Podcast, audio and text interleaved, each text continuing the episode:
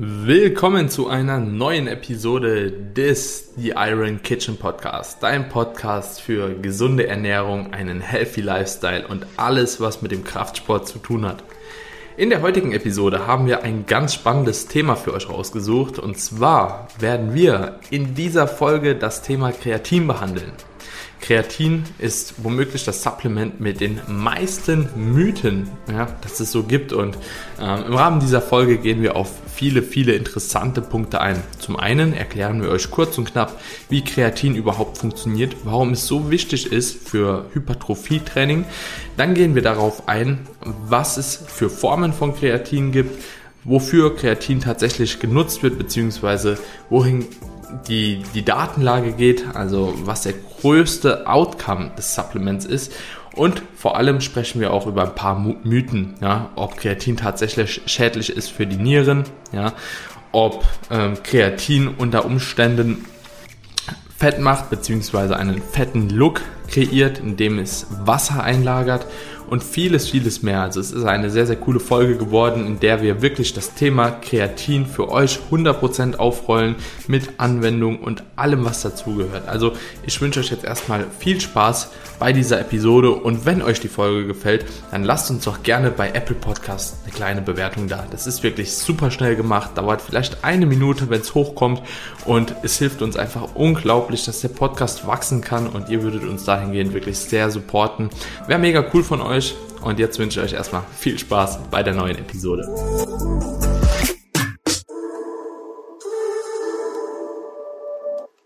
Willkommen zurück zu einer neuen Episode. Kamine, ich freue mich mit dir heute das Thema behandeln zu dürfen. Und zwar haben wir uns heute ein ganz besonderes Thema rausgesucht. Ein Thema wahrscheinlich, wo es die meisten Mythen auch in der Supplement-Branche drüber gibt, glaube ich. Und zwar Kreatin.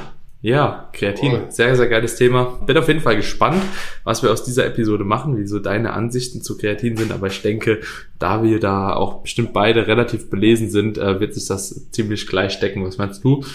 Ich bin da der gleichen Meinung. Also ich will hier auf der einen Seite die Fakten mit dir behandeln und dann natürlich auch auf Mythen eingehen, aber auch auf Einsatzgebiete. Ich denke, das ist auch nochmal wichtig, da zu differenzieren, für wen macht Kreatin Sinn jetzt rein aus sportiver Sicht. Ich denke, es ist auch nochmal interessant, Kreatin aus rein gesundheitlicher Sicht zu beleuchten, denn hier gibt es auch mittlerweile eine sehr, sehr solide Datenlage, die mich sogar mittlerweile dazu veranlasst zu sagen, dass es auch für Nichtsportler ein absolut sinnvolles Nahrungsergänzungsmittel ist. Und auch das kann man an der Stelle dann nochmal irgendwo erwähnen, äh, warum es auch als Supplement absolut Sinn macht, auf, auf Kreatin zurückzugreifen, wenngleich wir das theoretisch auch über die Ernährung abdecken könnten. Aber mhm. da gibt es so viele unterschiedliche Bereiche, die man abdecken kann. Und Kreatin ist ein riesengroßes Feld. Und gerade aus gesundheitlicher Sicht haben wir da wirklich eine sehr, sehr gute Datenlage von Kognition, Herzgesundheit und ganz vieles mehr, wo man auch nochmal drauf eingehen kann. Aber da würde ich dann mhm. auch die Leute darum bitten, wenn euch diese Episode gefallen hat, wenn ihr sagt, hey, wir möchten mehr zu Kreatin erfahren, macht bitte einen Screenshot von der Episode oder teilt es direkt auf Spotify oder iTunes bei euch in der Instagram Story, Hashtag Kreatin mit C geschrieben. Und da werden wir gerne nochmal eine Folge-Episode machen, wo wir eher auf die gesundheitlichen Aspekte eingehen. Ja, ja, finde finde ich gut, hätte ich auf jeden Fall auch Bock drauf, aber ja, heute soll es erstmal grundsätzlich darum gehen, was Kreatin überhaupt ist, beziehungsweise warum Kreatin für uns als Sportler so wichtig ist. Und ich denke, da kann man halt eben direkt mal einsteigen bei der Energiebereitstellung oder für quasi Hypertrophie-Training. Und ja, was da quasi, was wir quasi als Menschen alles heranziehen können, um überhaupt Energie bereitzustellen. So, ich würde sagen, so, da haben wir halt eben unsere natürlichen Makronährstoffe, ne, wie natürlich Kohlenhydrate, ganz, ganz wichtig, aber auch Fett und Eiweiß. Und wir haben Kreatinphosphat. So, und Kreatinphosphat ist einfach ähm, so wichtig, beziehungsweise als Ergänzung so wichtig, um quasi diese Zeitspanne, ja, ähm, nach den ersten zwei Sekunden, nach den ersten zwei, drei Sekunden, wo quasi Adenosintriphosphat, das ist so quasi der Treiber, ja, der beispielsweise in der Muskulatur eine Kontraktion hervorruft. Wenn das Adenosintriphosphat eben verbraucht wurde, ja, da eine Spaltung dann geschehen ist von Adenosintriphosphat, ein Adenosindiphosphat und Phosphat, dass dann Kreatin quasi kommt mit seinem Kreatinphosphat, mit seinem Anteil um sich dann nochmal an Adenosin quasi anzuknüpfen und dann haben wir nochmal Adenosin-Triphosphat und dann geht die Spaltung wieder von vorne los und es kommt zur Kontraktion und vieles mehr. Genau, und deswegen ist eben dieses Kreatinphosphat so wichtig für uns, um halt eben eine längere Kontraktionszeit beziehungsweise mehrere Kontraktionen in der Muskulatur zu ermöglichen. Und aus diesem Grund ist es halt eben auch für Kraftsportler halt eben so wichtig, weil es halt eben direkt in der Muskelzelle beziehungsweise in der Muskulatur eine Funktion hat. Und was jetzt ganz wichtig ist für den Zuhörer zu verstehen, unser Körper produziert selbst Kreatin, aber eben nur in einer sehr begrenzten Menge. Und genau hier kommt eben der Punkt der Supplementation rein, weil eine exogene Zufuhr hat eben die Funktion, diese Phosphokreatinspeicher zusätzlich zu füllen, sozusagen, und dementsprechend natürlich auch schneller, besser, effektiver ATP zu bilden. Und ich bezeichne ATP als die ultimative Energiequelle. Ich glaube, das beschreibt es ganz gut. Das ist wirklich die Energiequelle, die, die den größten Kraftoutput letzten Endes generieren kann. Und das ist natürlich etwas, wovon wir gerade im Kraftsportbereich oder auch in im Allgemeinen bei, exklusiv, exklusiv, bei explosiven Sportarten sehr stark von profitieren können. Also einfach, dass ihr mal die Funktionsweise verstanden habt von Kreatin. Es ist einfach ein sehr effektiver, sehr potenter Energieträger, den wir uns natürlich gerne zunutze machen. Ja, auf jeden Fall. Und ich denke, da kann man halt eben sehr, sehr weit ausholen bei der Energiebereitstellung. Vielleicht haben die Leute ja auch wirklich mal Bock so zu hören, wie, wie die Energiebereitstellung allgemein abläuft. Da können wir aber nochmal eine separate Folge zu machen. Anaerob Alaktazid, Aerob Alaktazid und umgekehrt. Und da hat man natürlich verschiedene Reaktionen, so die nacheinander ablaufen, um letzten Endes dann halt eben äh, ja eine Kontraktion oder eine, eine gewisse Muskelarbeit zu gewährleisten. Kreatin jetzt aber wirklich hier als einer der Haupt ja, Treiber, weil Energie, äh, Kreatin hat halt eben auch sehr, sehr viele positive Eigenschaften, die auch nachgewiesen sind. Also Kreatin ist, glaube ich, mit das bestuntersuchteste Supplement, das es überhaupt gibt. Oder ist es das bestuntersuchte? Ich weiß es nicht. Es ist auf das jeden ist Fall. Das ist tatsächlich das besterforschteste und man muss auch sagen, das sicherste Nahrungsergänzungsmittel Stand heute. Deswegen, also teilweise auch an Kindern erforscht. Äh, da habe ich mich auch nochmal in die Datenlage eingelesen. Also es wurde an auch sogar an Kleinkindern erforscht, äh, bis hin zu ähm, älteren Personen. Es gibt Studien, die weit über fünf Jahre gehen mit einer Dauersupplementation ohne Pause ähm, im Bereich von 0,3 bis 0,8 Gramm Kreatin pro Kilogramm Körpergewicht, wo absolut keine negativen ähm, Effekte aufgetreten sind, sondern wenn überhaupt nur positive Effekte. Deswegen okay. kann man auch ja. wirklich sagen, es ist ein sicheres Nahrungsergänzungsmittel. Darauf werden wir später auch nochmal bei den Mythen zu sprechen kommen. Ich habe da einige rausgeschrieben, die echt ja, absurd sind, aber genau darum geht's ja. Was ich aber tatsächlich interessant finde, wenn man sich mal anschaut, was Kreatin für Effekte hat. Wir wissen zum Beispiel, dass es den Workload steigern kann ja, was ja. ja auch etwas ist, äh, wovon wir im Krafttraining profitieren, dass wir mehr Volumen akkumulieren können, dass wir insgesamt leistungsfähiger werden. Ja. Mhm. Ähm, wir wissen zum Beispiel auch, dass Kreatin durch die Zellhydration, denn das ist ja auch einer der Mythen, auf den wir nachher gerne noch eingehen, ja, weil Kreatin zieht natürlich Wasser, aber eben Wasser in der Muskulatur und wir wissen, dass gut hydrierte Zellen auch für den Anabolismus sehr, sehr positiv sind. Ergo natürlich auch der Muskelaufbau davon profitiert. Und was ich auch spannend fand, ich habe in der Studie auch gesehen, dass zum Beispiel eine Steigerung der Wachstumshormone äh, messbar ist, also IGF-1 im Speziellen, mhm. ähm, nach einer Kreatineinnahme. Und IGF-1 ist ein Wachstumshormon, das ist wichtig auch für den Muskelaufbau, auch für Regenerationsprozesse. Und ich meine, das sind alles so Faktoren, so neben ich sag mal, den, den, den rein anabolen Effekten, die natürlich einfach für, für den Muskelaufbau oder Muskelkontext extrem wichtig sind, einfach viele, viele Vorteile mit sich bringen. Ich glaube, sogar Myostatin äh, wird dadurch geblockt. Also es gibt, es gibt unglaublich mhm. viele positive Effekte, äh, von denen wir als, als Sportler profitieren können. Ja, ich, ich denke, letzten Endes so die wichtigsten für uns sind ja zum einen natürlich die Verbesserung der allgemeinen Leistungsfähigkeit ähm, und das finde ich auch ähm, ich glaube auch, du hast eben das Wort Workload genannt. Es ist tatsächlich so, dass halt eben nicht nur der Workload und Training gesteigert wird, sondern halt eben auch der Workload auf der Arbeit oder wo auch immer ja. ihr halt eben zu tun habt. Und das finde ich halt eben sehr, sehr geil. Und alleine aus diesem Grund dosiere ich persönlich Kreatin auch immer in der oberen Spanne, statt halt eben mit drei Gramm so auf, ja, eventuell helfen drei Gramm. Ich denke halt so, es macht auf jeden Fall schon Sinn, wirklich da relativ viel zu konsumieren, wenn man halt eben so ein kleines Arbeitstier ist, egal ob das ein Training oder halt eben auch abseits vom Training ist. Ähm, und dementsprechend bin ich ein extrem großer Freund von Kreatin. Und was für uns natürlich auch immer wichtig ist, Performance, Kraftausdauer, allgemein die absolute Kraft. Und das alles wird von Kreatin sehr, sehr positiv beeinflusst und nachweislich positiv beeinflusst. Und dementsprechend gibt es für mich auch tatsächlich kaum einen Grund, Kreatin nicht zu supplementieren. So. Hättest du einen Grund?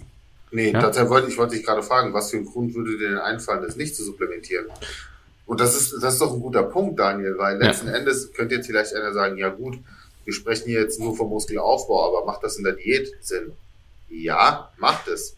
Denn ähm, ich habe ja eben gerade auch gesagt, dass es zum Beispiel gegen Katabolismus hilft, beziehungsweise den Anabolismus fördert. Ergo gerade in einer Diät, wo wir mit potenziellen Krafteinbußen zu rechnen haben, wo wir mit einem potenziellen Muskelmasseverlust zu rechnen haben aufgrund des Defizits, macht es doch gerade dort Sinn, Kreatin weiterhin ähm, zu supplementieren. Und ich finde es ganz lustig, weil Oldschool Bodybuilding Coaches raten ja dann davon ab, vor der Wettkampf, also vor dem Wettkampf, dann Kreatin zu nehmen und lassen das die Leute absetzen. Aber das sind dann wirklich die Leute, die einfach nicht verstanden haben, wie Kreatin wirkt und vor allen Dingen, wo es eben Wasser zieht, weil es hat ja nichts mit einem Wasserfilm zu tun, den es unter die Haut zieht, sondern wie gesagt, es wirkt ja intrazellulär. Deswegen also ja. gerade in einer Diät, finde ich, macht es mindestens genauso viel Sinn wie in der Muskelaufbauphase, Kreatin zu supplementieren. Ja, also jeder, der seine Muskulatur in der Diät behalten will, sollte auf jeden Fall Kreatin supplementieren, einfach aus dem Grund, äh, okay, jetzt muss ich halt eben sagen, es ist immer noch ein Supplement und es ist auch nichts zwingend notwendig, aber es macht halt auch einfach super Sinn. Ne? Also wenn wir halt eben die nee, Effekte sorry, halt. Da nee, nee, sorry, Daniel, da muss ich, da muss ich leider eingreifen. Es macht absolut Sinn. Das ist, wenn ich ein Supplement mit auf eine Insel nehmen dürfte, wäre das Kreatin. Ja. ja. Sorry, aber es ist so, das, es macht einfach so viel Sinn und es ist günstig. Leute, ihr bezahlt, ihr bezahlt für, den, für ein halbes Kilo Kreatin. Wenn wir jetzt mal davon ausgehen, dass ihr fünf Gramm nehmt, was, glaube ich, ein guter Mittelwert ist, mit dem man arbeiten kann so, das sind 100 Portionen. Da zahlt ihr für ein gutes Kreatin. Das reicht auch, wenn ihr Monohydrat nehmt, mit einer Kreapurqualität. Achtet einfach, dass es fein gemahlen ist. So, Leute, da zahlt ihr vielleicht 15 Euro, wenn es hochkommt. Ja. Wenn es hochkommt. Ja. Das sind 100 Portionen, die ihr habt. Also es ja. ist ein günstiges, es ist ein sicheres Supplement und es wirkt bei jedem. Ja. Von dem her, sorry Daniel, nein, es ist für mich nicht, es ist für mich so einzukategorisieren wie Vitamin D3 und Omega 3. Da gibt es einfach keinen Weg dran vorbei. Also wer es ja. nicht macht, so wir sprechen über Gesundheit, äh, wir sprechen über optimale Performance, über bestmögliche Erreichung der Ziele. Da gehört das dann dazu. Punkt. Da ja. gibt es keine Kompromisse.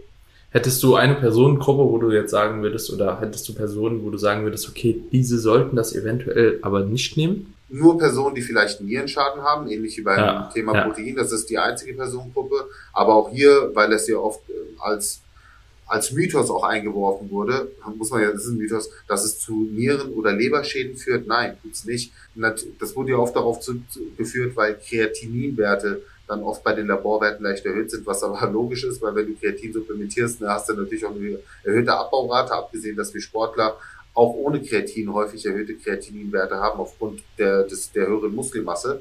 Aber das ist ein Irrtum. Das wurde auch nochmal mit Meta-Analysen bestätigt. Es führt bei gesunden Personen nicht zu Nierenschäden, nicht zu Leberschäden. Das ist ein absolut sicheres mhm. Supplement, so wie Protein auch. Im Prinzip kann man das gleich ähm, auf einer gleichen Ebene behandeln.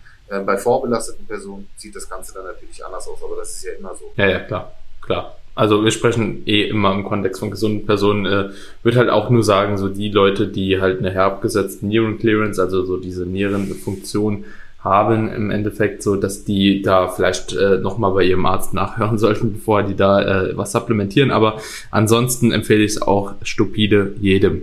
Daniel, wie verhält es sich denn mit dem Thema, ja, aber wenn ich jetzt Kreatin supplementiere, dann äh, habe ich ja keine körpereigene Produktion oder laufe ich da Gefahr? Äh, wie jetzt bei, bei anabolen Steroiden, dass ich meine eigene Achse im Prinzip damit kaputt mache. Vielleicht kannst du das auch mal ganz kurz erklären. Witzig, den Mythos habe ich tatsächlich noch nie gehört. Oh, aber aber, aber äh, da sieht man, glaube ich, auch schon wieder so zielgruppenspezifisch. Ähm, ja, also ich denke, brauchen wir gar nicht drüber sprechen. So alleine, wenn du jeden Tag Protein isst, ja, wird ja trotzdem oder bildet dein Körper ja trotzdem Proteine, ne? Also Aminosäuren irgendwo. Ähm, und, und genauso ist, ja ist es halt. Genau, und es ist genauso bei, bei Kreatin und bei ganz, ganz vielen anderen Stoffen. Ähm, dementsprechend würde ich mir darüber erstmal äh, grundlegend gar keine Gedanken machen. Ähm, viel interessanter finde ich äh, oder fand ich den Mythos tatsächlich eben mit diesen Nierenschaden. Ja, also das ist wirklich so ein Mythos, der tatsächlich ähm, sehr, sehr oft gesagt wird. Und weißt du, was ich manchmal für Nachrichten auf Instagram bekomme, so von ähm, Jugendlichen, so ich glaube so 13, 14, so Daniel, äh, ich will mir halt Kreatin kaufen und aber meine Mom sagt so, dass es äh, äh, das, das kannst du nicht machen, das schädigt deine Nieren, das ist äh, gesund, gesundheitsschädlich für dich und ähm, ich finde es da immer so super schwierig, weil die fragen mich dann, Daniel, was kann ich denn meiner Mom sagen, dass ich das nehmen kann? Ja, du kannst halt eben vieles sagen, aber wenn sie es halt nicht verstehen will, äh, dann wird sie es nicht verstehen, weil ich glaube, über Kreatin, wenn du da googelst, du findest deutlich mehr positive äh, Eigenschaften und widerlegte Mythen, ähm, wie quasi die Mythen selbst oder mittlerweile. Lass mich da ein Beispiel einbringen, Daniel, ganz kurz. Ähm, meine Mom, Carmine, 16 Jahre, trainiert, kauft sich zum ersten Mal Kreatin. Äh, Mama weiß nicht, was es ist, nimmt die Dose, geht damit zum Hausarzt von mir, fragt den Hausarzt und der Hausarzt sagt genau das, was dir der 13-Jährige geschrieben hat. Wem glaubt jetzt, wem glaubt jetzt Mama? Mir oder dem Hausarzt? Natürlich dem Hausarzt.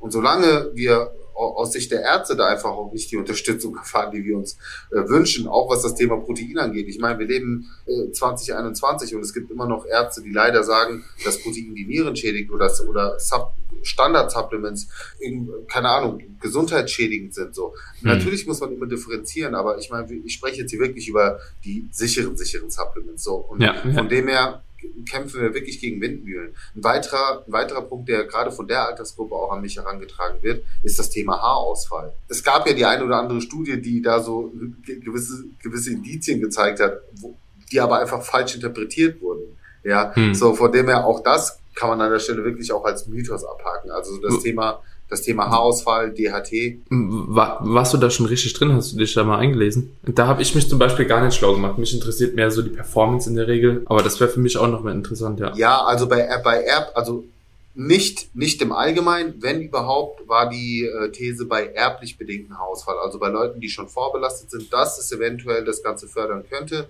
Stand heute, wenn du die Studienlage anschaust, ist aber eher negativ. Also mhm. ähm, keine Indizien dafür, dass es tatsächlich den Haarausfall begünstigen würde. Okay, ja, interessant, also, weil das wurde ich auch mal von einem Klienten gefragt und ich habe hab dem auch gesagt, so da habe ich mich tatsächlich ehrlich gesagt noch nicht wirklich mit beschäftigt, weil mich eher so dieses leistungsorientierte und auch kognitiv interessiert hat.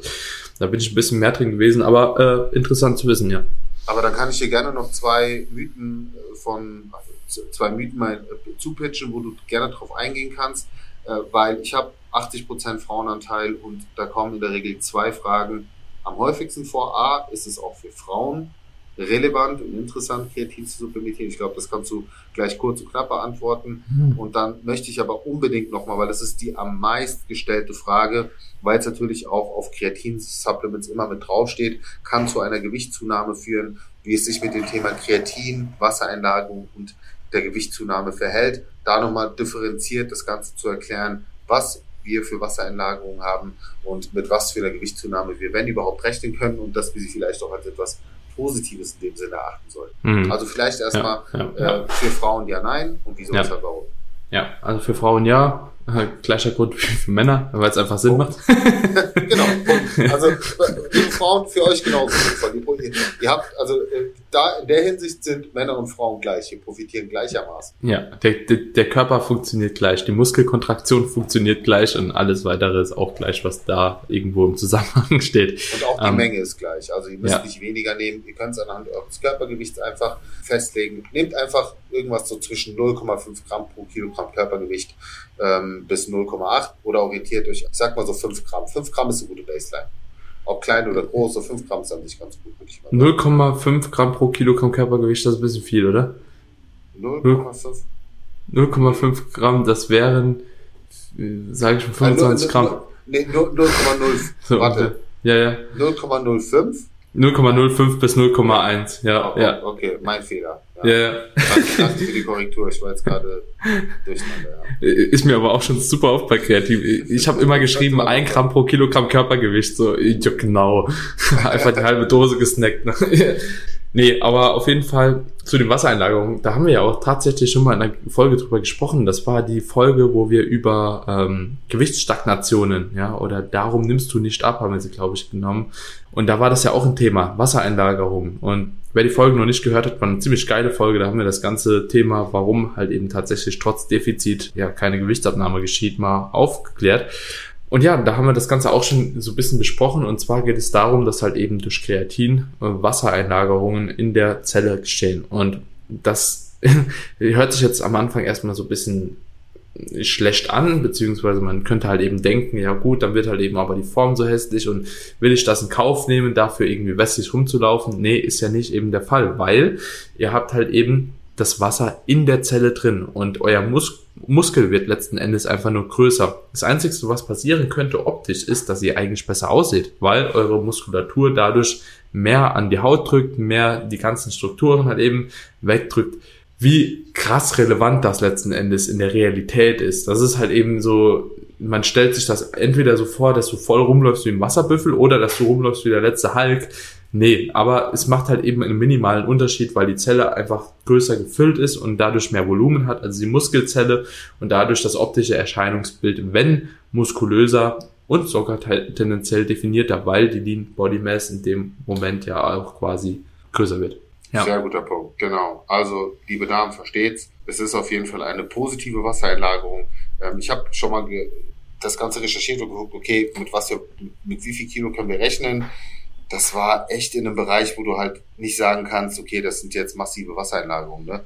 Je nach Körpergewicht, also so die Obergrenze lag, glaube ich, irgendwo bei zwei Kilo, aber das waren dann schon große, schwere Athleten und mhm. bei kleineren, leichten Personen war es irgendwie 0,5 Kilo. Also ey, das ist jetzt echt nicht die Welt. Also du nimmst davon nicht mehrere Kilo, Kilo zu und die sind optisch dann halt auch, auch nicht sichtbar. Also das ist für sehr wagenfixierte Leute vielleicht ein Problem. Aber letzten Endes, wenn du einmal diese Gewichtseinlage, also die Gewichtseinlage, diese Gewichtszunahme erfahren hast, dann hast du ja auch wieder eine Konstante drin. Und ich meine, wenn du dann irgendwie in der Diät drin bist, dann nimmst du ja trotzdem weiter ab. Also, um das auch mal an der Stelle nochmal erwähnt zu haben. Ne?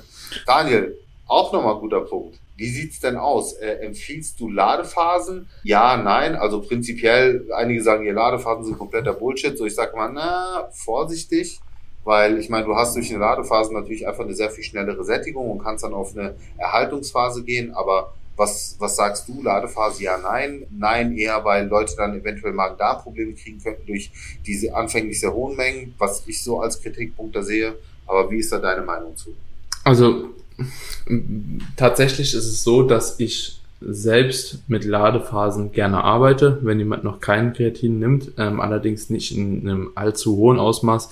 Für fünf bis sieben Tage so 0,3 Gramm Kreatin pro Kilogramm Körpergewicht dient sich da und danach würde ich das Kreatin halt eben auch nochmal runtersetzen auf so diese Standarddosierung, die du eben schon angesprochen hast, entweder 0,1 Gramm pro Kilogramm Körpergewicht bei Athleten, die beispielsweise, und das mache ich auch immer so ein kleiner Unterschied, jemand, der sehr hochvoluminös trainiert, der sehr anstrengende Einheiten hat, vielleicht noch viel Cardio-Schritte macht, Arbeit äh, hat und so weiter und so fort, da sage ich immer, okay, ihr könnt halt eben da mit 0,1 Gramm pro Kilogramm Körpergewicht arbeiten, um da halt eben einfach noch ein bisschen was mehr rauszuholen und allen alle anderen sage ich, ja, wenn ihr nur ein paar Mal die Woche trainiert, vielleicht einen lockeren Alltag habt, drei bis fünf Gramm sind da auch dienlich, ja, genau. Und Eben hattest du noch einen Punkt genannt mit dieser Gewichtszunahme von bis zu zwei Kilo.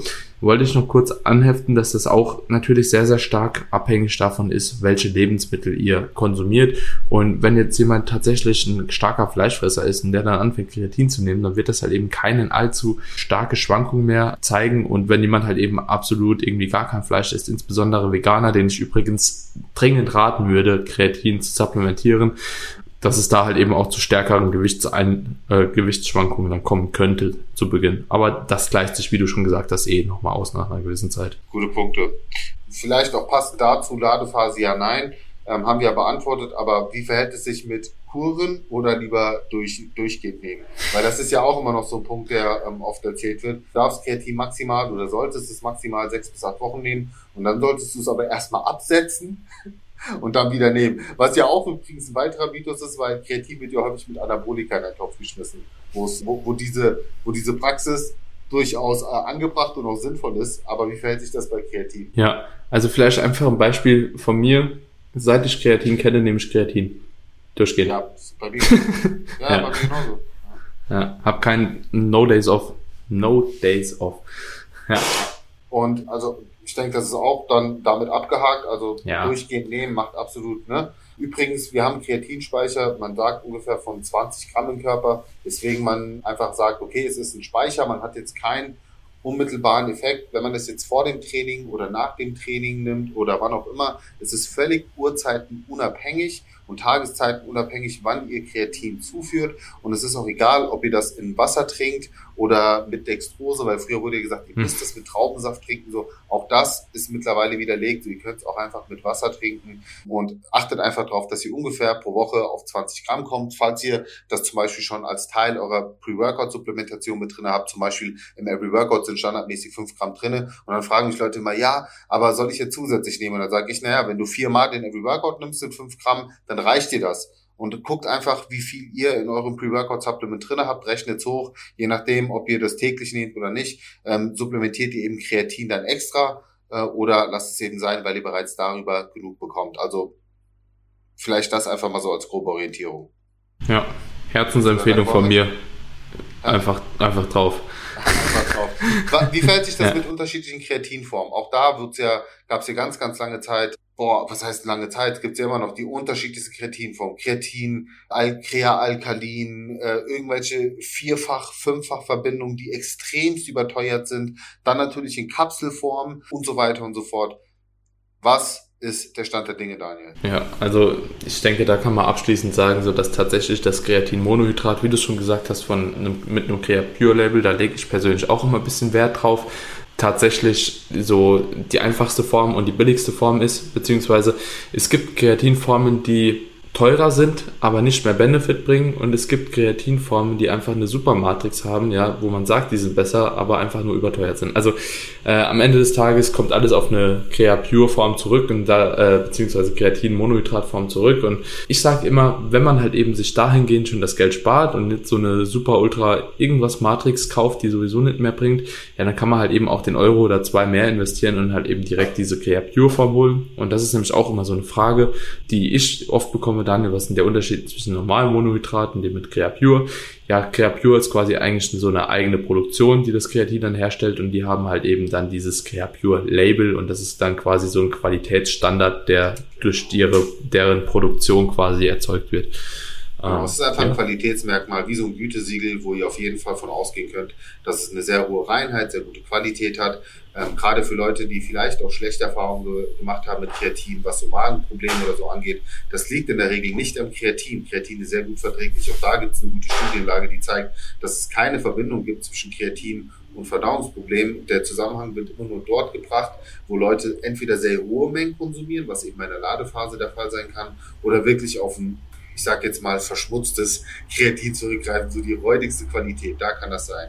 Ja, aber genau, äh, auch nochmal ein sehr guter Punkt. Und abschließend, abschließend vielleicht nochmal das Thema Ernährung und Kreatin, weil einige könnten ja jetzt auch sagen, ja gut, aber ich habe mal gelesen, man kann Kreatin auch über Lebensmittel ähm, zuführen. Ja, das könnt ihr, das könnt ihr auch bei Omega-3. Ähm, Problem ist ja einfach nur, ihr müsst wirklich sehr hohe Mengen konsumieren. Also ich weiß nicht, ob ihr Lust habt, täglich ein Kilo Rindfleisch zu essen, um irgendwie auf vier Gramm Kreatin zu kommen. Oder ich glaube auch in einem Kilo Kabeljau genau sind drei Gramm äh, pro Kilogramm drin. Jetzt muss man überlegen, das braucht man ja täglich im besten Mhm. Falle. Oder rechnet es einfach hoch auf die Woche. Gerade so in der heutigen Zeit, wo immer weniger Leute auch auf tierische Produkte zurückgreifen, wo nun mal halt der größte Kreatingehalt enthalten ist, vor allem halt auch im Fleisch und Fisch, äh, sage ich, macht es halt noch mehr Sinn. Auch aus Preis-Leistungssicht, muss man ganz klar sagen. So. Deswegen, Ja. äh, das kann man sehr, sehr schnell abhaken und sagen, also, ja, kann man, aber ne, das ist wieder so dieses Theorie versus Praxisproblem. Deswegen macht euch das Leben nicht unnötig schwer. Und auch da fängt es ja auch schon an, sobald das gekocht ist, sobald das gebraten ist, verändert sich halt eben auch nochmal der Wert zusätzlich. Und, boah, also, weißt du, ich habe auch aufgehört, irgendwann mir Gedanken über verschiedene Lebensmittel, über die Inhalte, Inhaltsstoffe, also so die einzelnen Vitamine oder äh, Kreatin oder was weiß ich, was alles immer drin ist, äh, mir zu machen, sondern versuche einfach ausgewogen immer zu essen, weil das ist mit Ja. sehr, sehr wenig Kopfschmerzen verbunden und halt eben das Notwendige, wo man eben weiß, okay, da wird's echt kritisch, einfach zusätzlich zu supplementieren. Vitamin D3, ja, K2 vielleicht, Kreatin und Omega-3, so dann das sollte Wir, man wir wollen noch einfach, eine Supplement-Story machen, noch nicht vorwegnehmen. Noch nicht Ja. vorwegnehmen. ja, das Jetzt, aber jetzt, so. das machen wir auf jeden Fall noch, aber jetzt denkt erstmal dran, wenn ihr wirklich Kreatin nochmal aus gesundheitlicher Sicht behandelt haben wollt, hier nochmal der Reminder. Jetzt, wo wir am Ende sind der Episode, auf jeden Fall ein Screenshot machen oder eben bei euch teilen. Hashtag Kreatin. Und dann machen wir das Ganze auf jeden Fall. Und ich kann euch versprechen, das wird euch richtig, richtig gefallen, weil da gibt es so viele geile positive Effekte, wo ihr sogar euren Eltern und euren Großeltern Kreatin unterjubeln könnt. Genau. Ist so. Ja, es ist, ist so. äh, wenn sie es annehmen wenn sie es annehmen. Aber ich glaube, wir haben hier auf jeden Fall so die gängigsten Mythen behandelt. Und von dem her würde ich sagen, glaube ich, ein ganz guter Abschluss. Die Leute sollten jetzt wissen, was Kreatin ist, warum sie davon profitieren, sowohl Männer als auch Frauen, äh, bevor sie sich äh, ja, keine Sorgen machen müssen. Und fand, das war eine geile Episode, Daniel. Ja. Guter Austausch, wie immer. Ja. Also geil. Ja. Ich hoffe, den Leuten hat es auch gefallen. War sehr, sehr geil. Hat mir auch Spaß gemacht. War auch interessant, nochmal deine, deine Ansicht darüber zu, zu hören. Ja, und ich bin gespannt auf die Gesundheitsfolge. Also könnte gut werden. Kamine. In Das diesem Sinne würde ich sagen, An der Stelle, sind wir raus. Wir, wir sind raus. Teilt den Podcast. Und Support. Ze- Zeigt ein bisschen Liebe. Genau, abonniert das Ding und wir hören uns in der nächsten Episode. Jawohl, ciao. Leute, Macht's gut. Ciao, ciao.